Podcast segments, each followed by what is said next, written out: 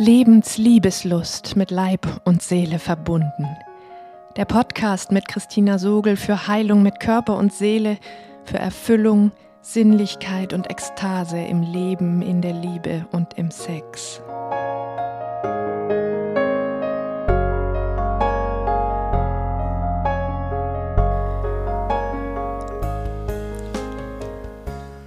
Hallo, du atmendes Wesen. In dieser Podcast-Folge möchte ich mit dir teilen, was Rainer und ich in unserem Urlaub in Süditalien erforscht haben, in Bezug auf eine Art Kontrolle, die uns nicht bewusst ist, die hauptsächlich in unserem Nervensystem sich abspielt und die uns aber dennoch ganz massiv daran hindert, unbefangene Lüsternheit zu feiern. Wie so oft habe ich auch hier, haben wir auch hier Spuren kollektiven Traumas aufgetan und von genau dem spannenden Weg, den wir auf diesen Spuren eingeschlagen haben, möchte ich dir heute erzählen. Du erfährst also in dieser Podcast-Folge, warum unbefangene Lüsternheit so unendlich schwierig ist, ganz besonders zu zweit, wie es uns gelungen ist, diese tief verkörperte Kontrolle aufzuspüren und welche Spur uns geholfen hat, in den Raum hinter dieser Kontrolle zu finden. Wie immer lade ich dich auch heute dazu ein, dir zum Hören einen gemütlichen und ungestörten Platz zu suchen, deine Augen zu schließen, tief durch den leicht geöffneten Mund zu atmen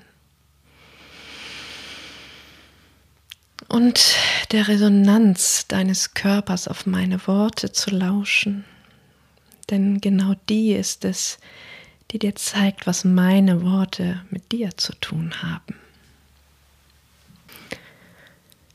Wenn wir uns im Raum von Trauma, von kollektivem Trauma bewegen, vielleicht sogar über die Trauma-Identität nachdenken und darüber sprechen, dann gibt es eine sehr, sehr zentrale Angst, die unter allen anderen Ängsten liegt, die sich wie ein roter Faden durch unser Leben zieht.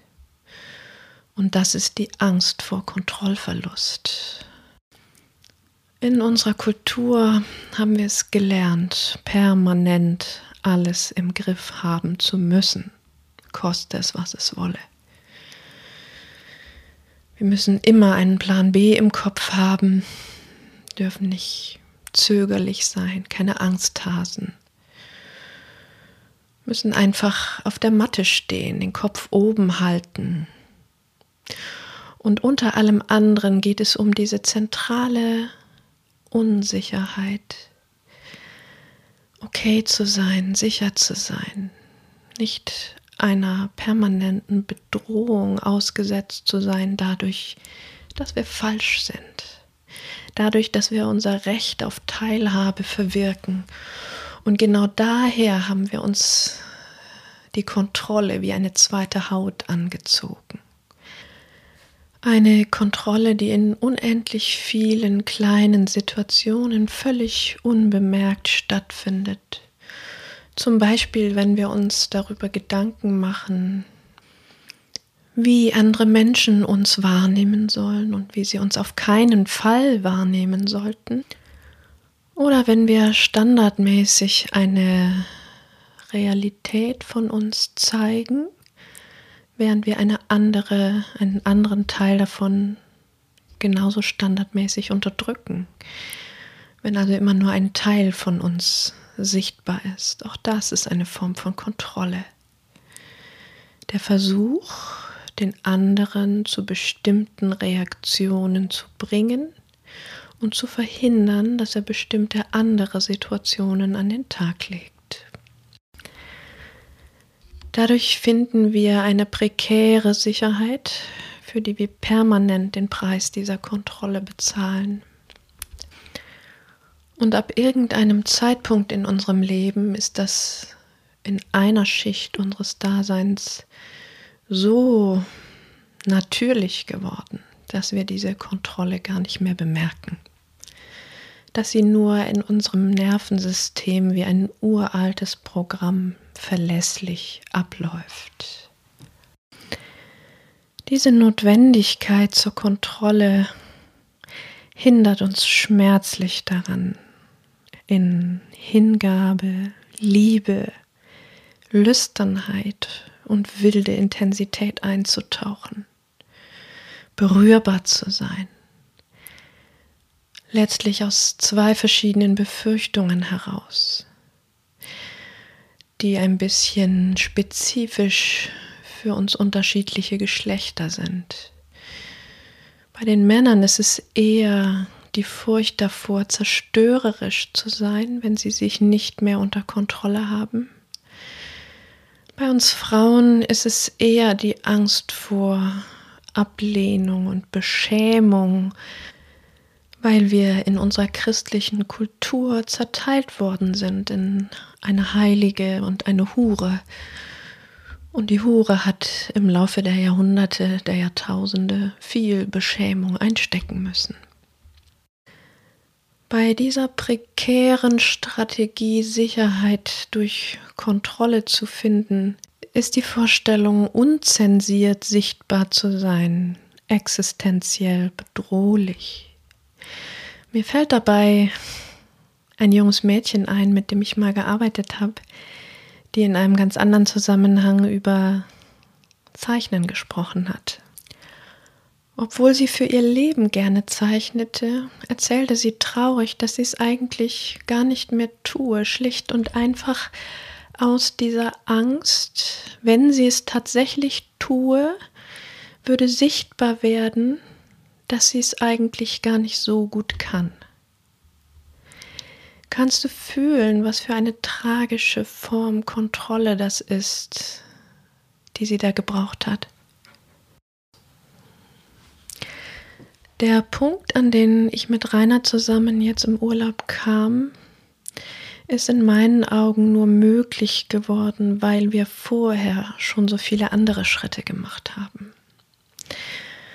Weil es schon so normal geworden war für uns, im Sex sehr, sehr entspannt miteinander zu sein, Platz für alles zu haben, was auftauchen wollte, weitgehend. Sicher ist da immer noch Raum nach oben. Dass es uns keine größere Schwierigkeit bereitet hat, mittendrin einfach aufzuhören. Einer von uns. Es gab tatsächlich so eine Situation im Urlaub. Ich fand die großartig, weil wir waren mitten in der Intimität. Und plötzlich rollt Rainer sich zur Seite und sagt, ich mag einfach nicht mehr. Ich kann nicht mehr, ich bin angestrengt. Und ich musste richtig lachen, weil ich das so großartig fand, dass es einfach so möglich und so völlig okay war. Und ich sagte, ja, wunderbar, es läuft ja nicht weg. Es gibt vielleicht so ein kleines bisschen einen Eindruck davon, wie viel Freiheit wir uns da wirklich schon errungen haben. Und umso überraschter waren wir im Grunde von den Dingen, die sich jetzt im Urlaub ereignet haben.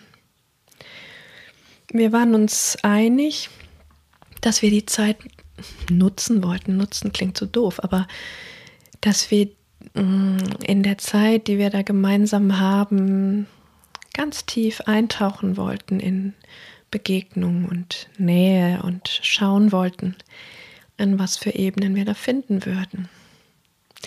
Und tatsächlich war das Thema, was sich uns vor die Füße geworfen hat, genau dieses Thema von Kontrolle und der Sehnsucht, Kontrolle immer mehr aufzugeben. Das hatte sich tatsächlich in den vergangenen Wochen schon so wie ein ganz leiser Silberfaden angedeutet, weil ich immer mal wieder im Zusammensein mit Rainer erlebt hatte, also im intimen Zusammensein, dass in seinen Augen so eine betörend schöne Lüsternheit aufblitzte, nur kurz, oft nur kurz, die in mir in eine ganz, ganz tiefe Sehnsucht rührte. Das habe ich richtig gespürt, wie tief mich das berührt hat und wie diese Sehnsucht anfing zu pochen im Untergrund. Und ich dachte, oh ja, das will ich sehen, das will ich haben. Und wir hatten aber bisher kaum darüber gesprochen. Ein einziges Mal hatte ich es, glaube ich, angesprochen und da wusste Rainer nicht, wovon ich spreche. Und jetzt im Urlaub habe ich das öfter gesehen. Und dann habe ich ihm davon erzählt und gesagt, da liegt für mich so ein Versprechen drin, das mich sehr betört. Und ich habe an einer Stelle mich den Satz sagen hören, ähm, ich will das sehen, wovor du so viel Angst hast. Ich wusste gar nicht genau, warum ich den Satz gesagt habe. Er war einfach bei mir plötzlich. Und es schien mir wichtig, den auszusprechen.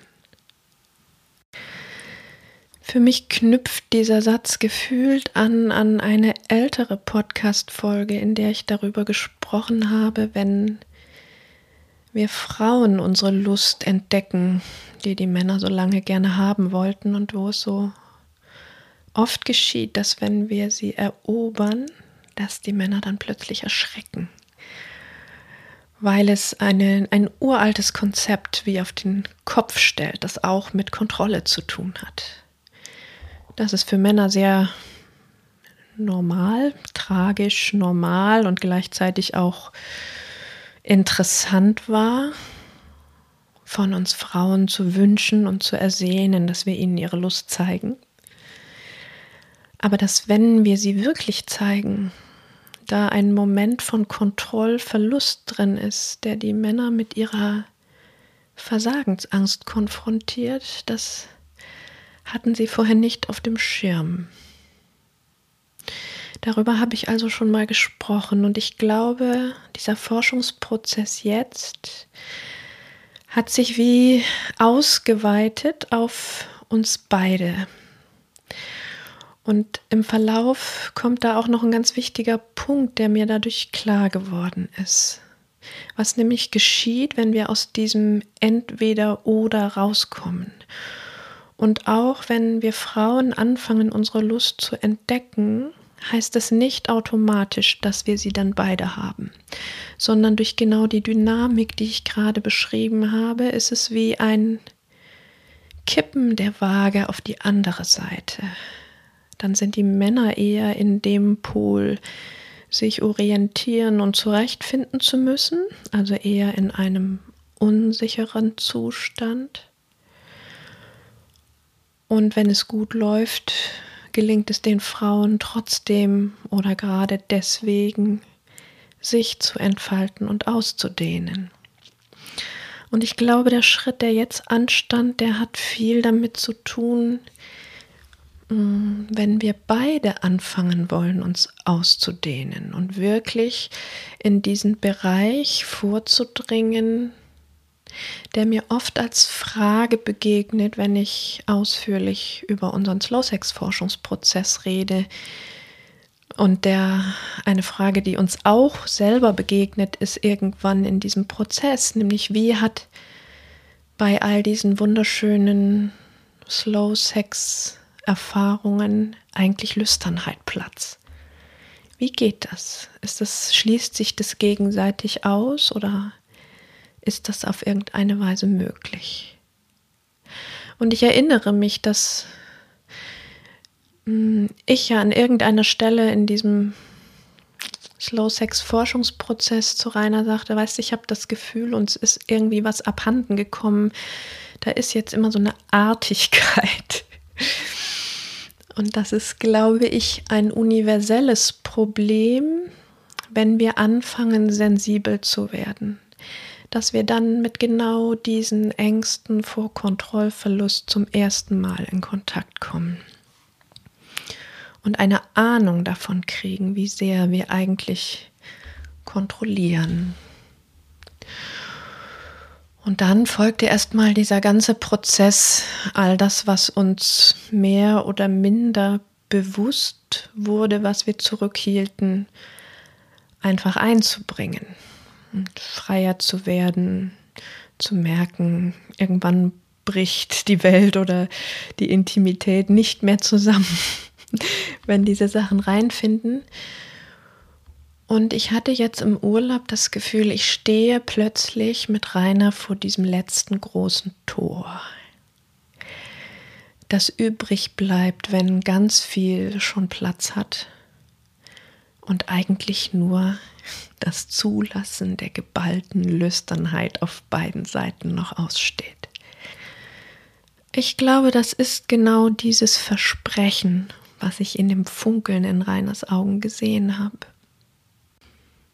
In unserem ersten Sprechen darüber jetzt im Urlaub ähm, kam von Rainer sehr spontan genau das, diese Befürchtung, dann habe ich mich nicht mehr unter Kontrolle und dann passiert irgendetwas, was ich gar nicht möchte, dass passiert, was Schaden bei dir anrichtet, was nicht gut für dich ist.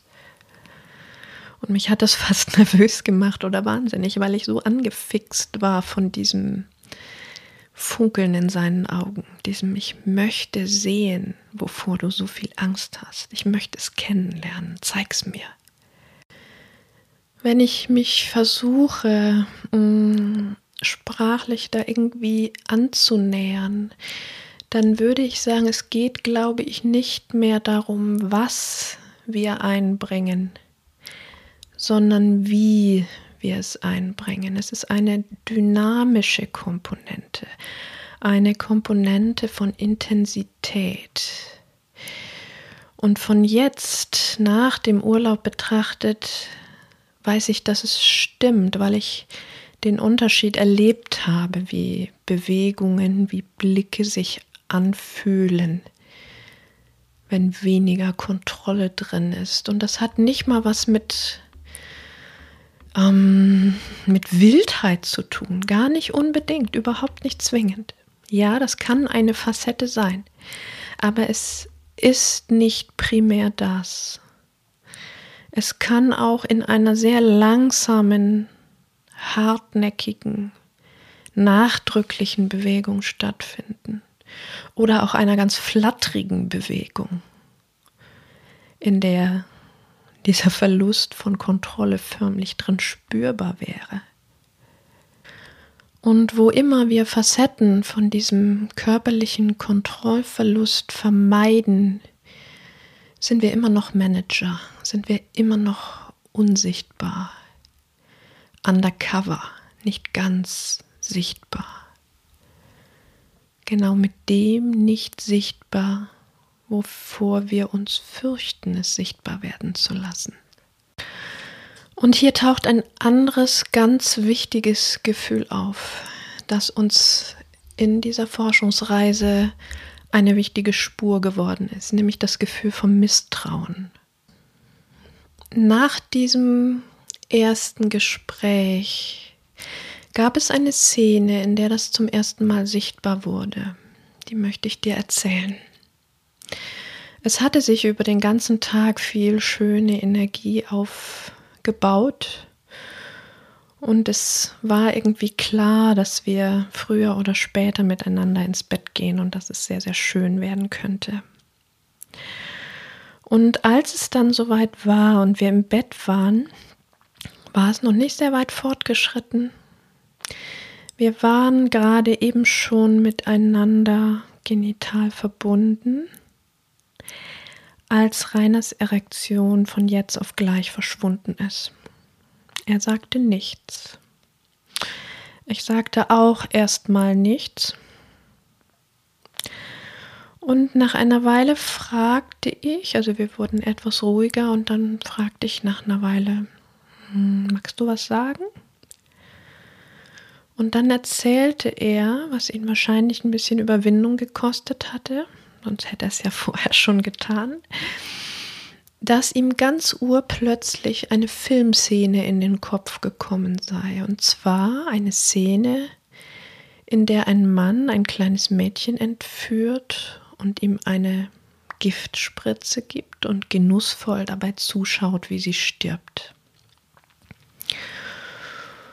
Und Rainer bezog sich besonders auf die Grausamkeit des Genusses, mit dem er zuschaute. Bei dieser Filmszene sei ihm schlichtweg alles vergangen, was ich wunderbar verstehen konnte.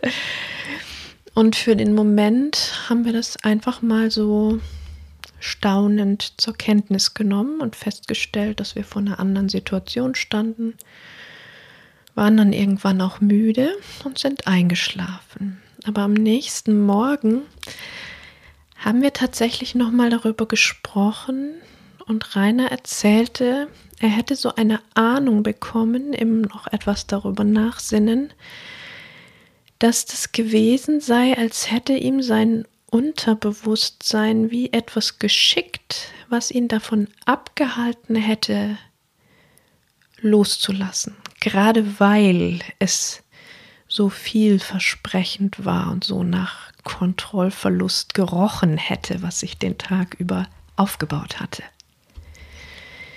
Das fand ich eine extrem spannende Spur. Und auch Rainer fand es sehr hilfreich darin, wie ein Hauch von Misstrauen wahrnehmen zu können, dass es nämlich nicht gut gehen könnte, wenn er losließe. Das ist dieses Misstrauen. Es kann nicht gut gehen. Kurze Zeit später ereignete sich spannenderweise eine, wie ich finde, parallele Szene bei mir. Es war, glaube ich, noch einen Tag weiter. Morgens, wir fanden es so, so eine wichtige Spur und haben ein bisschen gespielt mit diesem Loslassenwagen, so in kleinen Ebenen. Und am nächsten Morgen saß ich irgendwie in der Küche, während der Kaffee warm wurde, auf seinem Schoß.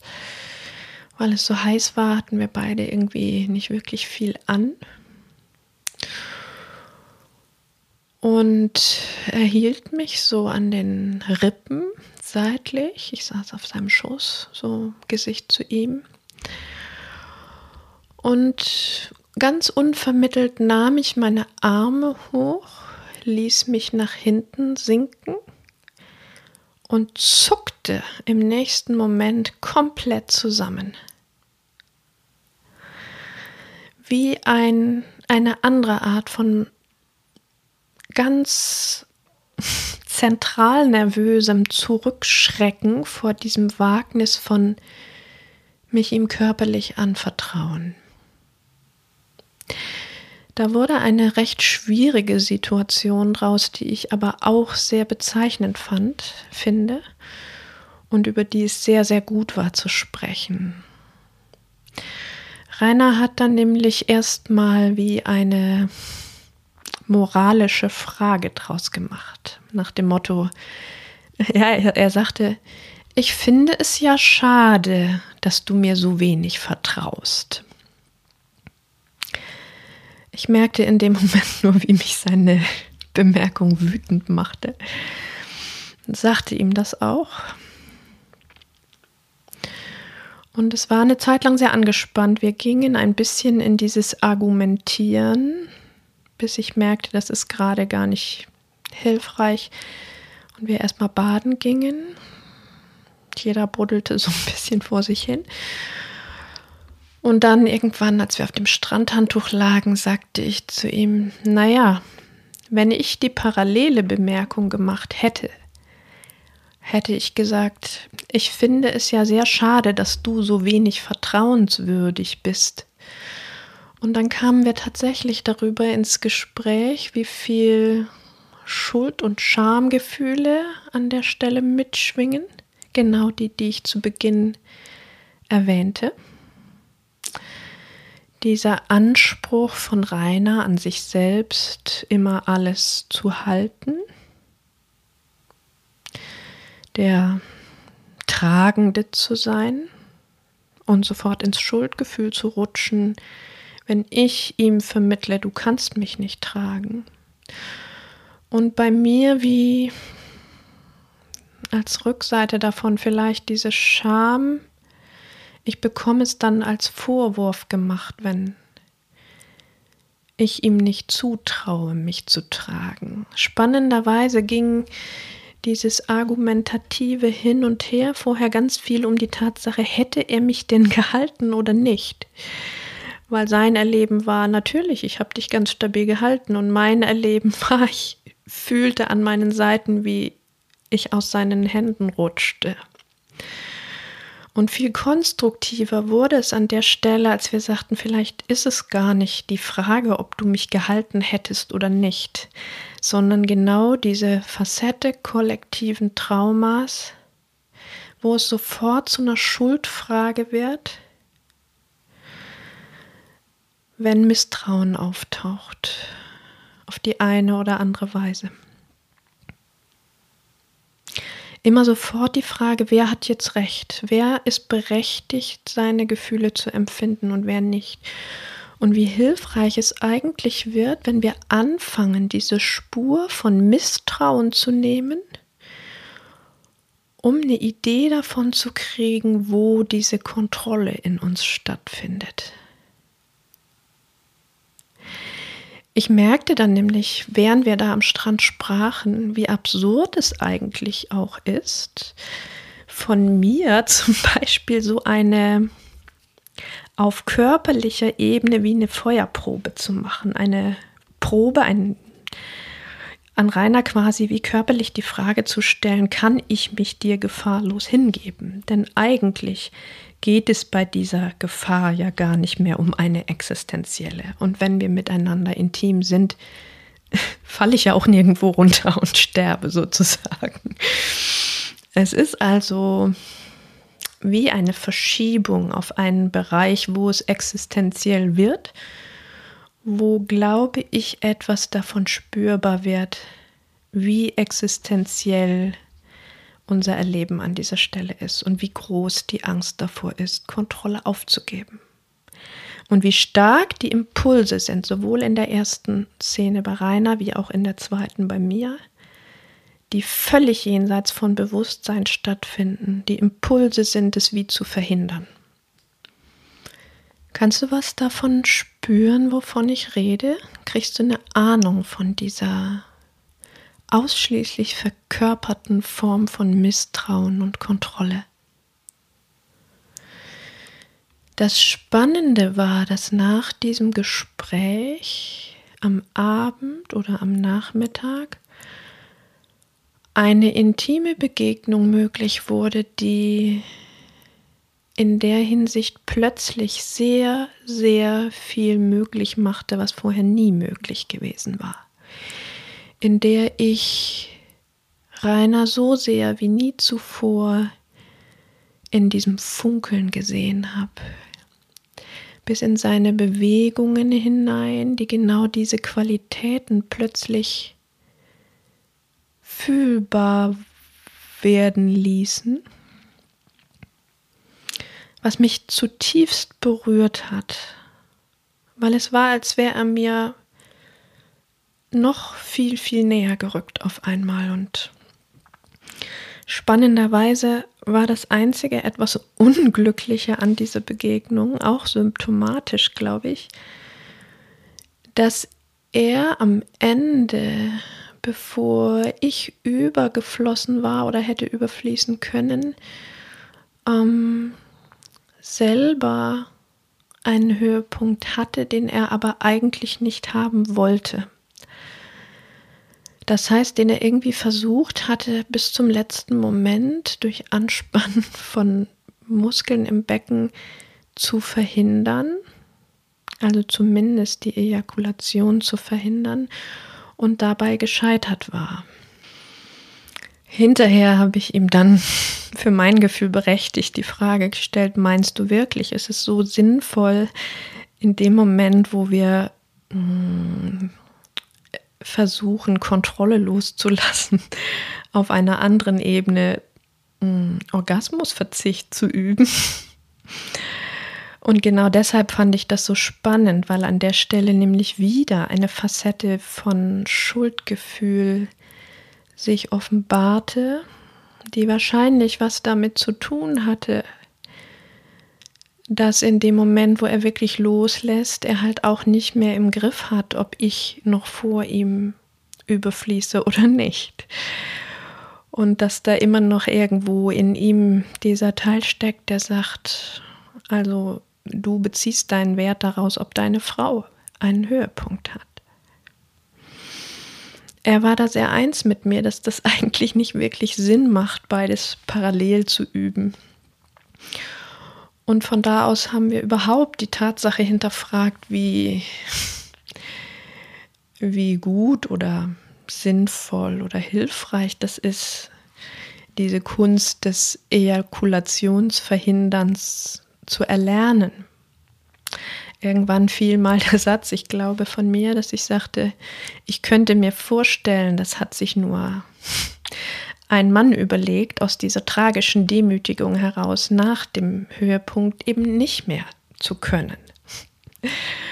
Und dass es wie ein Ausdruck menschlich-männlicher Hybris ist, Techniken entwickeln zu wollen, die genau das aushebeln und genau die permanente Kontrolle zum Ziel erheben. War auch nochmal eine spannende Randdiskussion zwischen uns. Aber zurück zu diesem wunderschönen Erlebnis. Was nämlich daran sehr spannend war, war, dass ich währenddessen zwar zutiefst berührt war von dem, wie ich Rainer erlebte, und selber auch sehr im Flow der Nicht-Unterdrückung war, aber dennoch wie ein bisschen nur Zeugin war also auf einer Ebene, auf der Handlungsebene, habe ich auch sehr viel mehr Kontrolle als je zuvor aufgegeben. Auf einer anderen Ebene war ich aber wie Zuschauerin und Zeugin, berührte Zeugin von Reiners Öffnung. Also wie so eine Zweiteilung, fast wie eine Form von Dissoziation vielleicht. Damit war es aber noch nicht zu Ende. Denn als wir danach zusammenlagen und noch so ein bisschen darüber sprachen, über diese, dieses unglückliche Ende, da merkte ich, wie, wie nachträglich in mir, in meinem Brustraum, wie Schichten von Panzer aufbröckelten und wie ich tief berührt war, weil ich wie nachträglich nochmal so richtig spüren konnte, wie anders Rainer gewesen war und wie wunder, wunderschön das war, dass endlich diese Sehnsucht wahr geworden war, so in meinem Erleben. Und dass wie dieser Teil, der vorher noch Beobachter gewesen war, plötzlich dazu kam mit diesem Aufbrechen, wirklich körperlich spürbaren Aufbrechen Bröckeln im Brustraum. Mir liefen da auch Tränen dabei und ich merkte, wie mich das tief, tief berührte und erzählte Rainer auch davon. Wir lagen dann weiter da und sprachen und sprachen darüber, wenn mir das denn jetzt quasi auch im intimen Geschehen unmittelbar gelänge, wie das denn wäre mit Halt wo Rainer so den Satz fallen ließ, vielleicht würde ich dich dann einfach nur ganz festhalten, wie ein Kind, sagte er, wo mir im Verlauf bewusst wurde, wie sehr im Grunde in unserem kulturellen Dialog diese Schiene drin ist von Polaritäten, also von weiblicher Hingabe und männlichem Raum halten. Und plötzlich war mir klar, dass das an dieser Stelle gar nicht gut ist. Dass nämlich dieses Moment von ich halte dich dann eine Art von ich bleibe draußen und behalte quasi wie den Kopf oben als der verlässliche Part, wenn du dich fallen lässt Und auf der Ebene des Nervensystems, das da in mir gerade so stark reagiert hatte, sagte dieses Nervensystem, wie in dem Moment wahrscheinlich, wenn du im Moment, wenn du in dem Moment den Kopf oben behältst, bleibt es gefährlich für mich.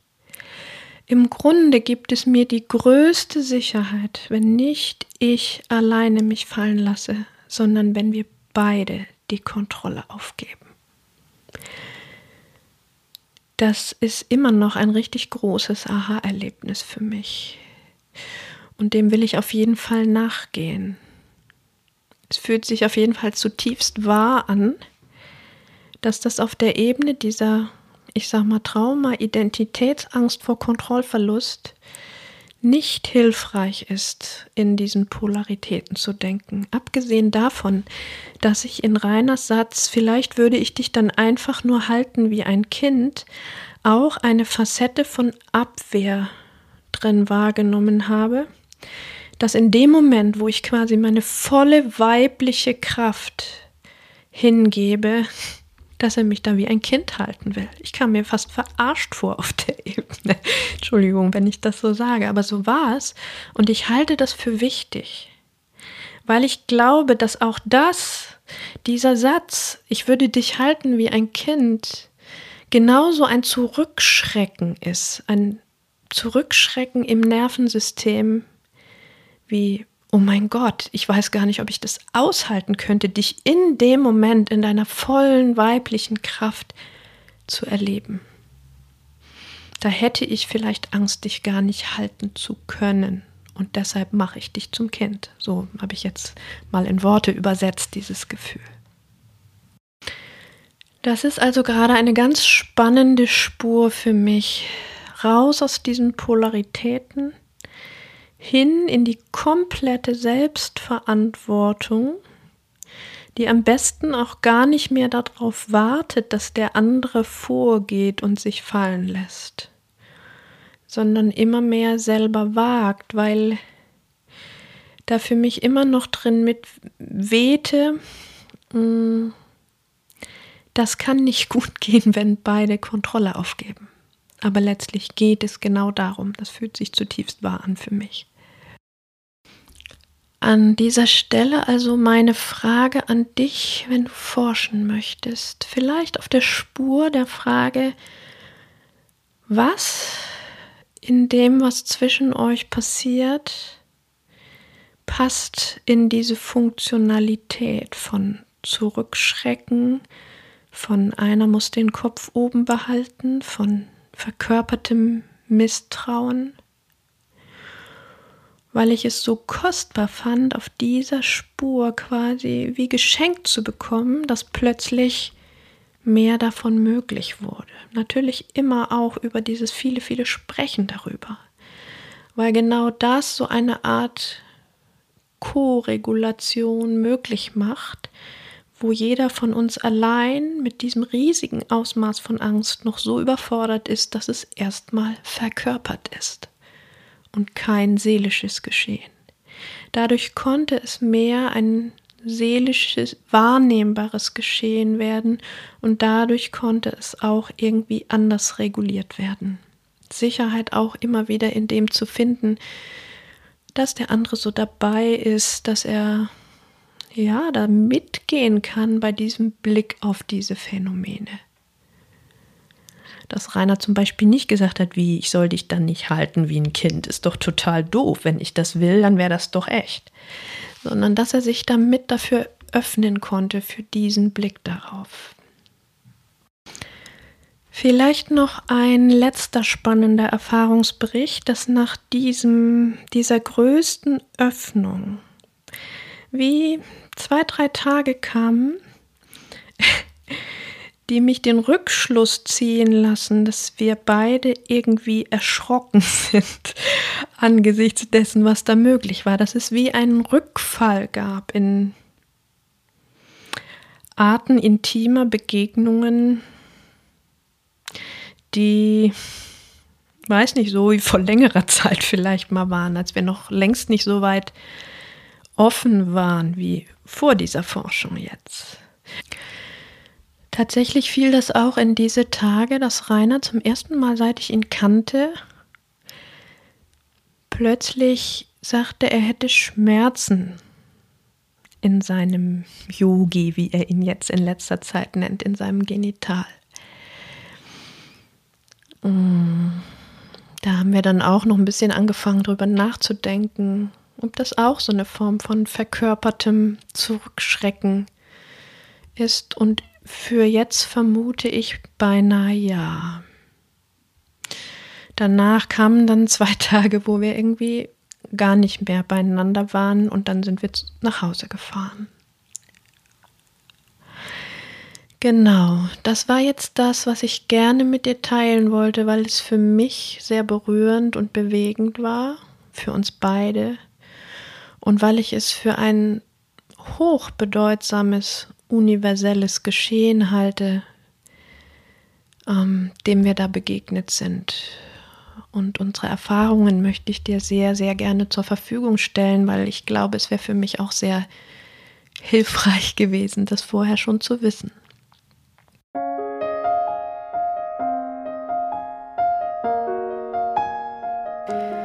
Du hast also in dieser Podcast-Folge eine Idee davon gekriegt, warum unbefangene Lüsternheit so unendlich schwierig ist, besonders zu zweit in der Partnerschaft. Dass Misstrauen und verkörperte Kontrolle eine spannende Spur sind und wie du in den Raum hinter der Kontrolle finden kannst. Falls du Lust hast, an der Stelle zu forschen, wäre ich natürlich super gespannt zu hören, was du für Erfahrungen machst und darüber in Austausch zu kommen. Denn genauso wie ich dir jetzt meine Ergebnisse zur Verfügung stelle, wäre ich auch über deine sehr, sehr glücklich, weil wir uns damit gegenseitig ja einfach nur diesen kollektiv so schwierigen Prozess gegenseitig erleichtern können. Wenn dir die Podcast-Folge gefallen hat, gib mir gern eine Bewertung bei iTunes, abonniere meinen Podcast und schau vielleicht, ob jetzt im Sommer und Herbst irgendwelche Angebote von mir dich ansprechen. Die findest du auf Facebook oder auf meiner Webseite. Und ansonsten lass uns zusammen mutig sein, Lebensliebeslust entfachen und ekstatisch werden.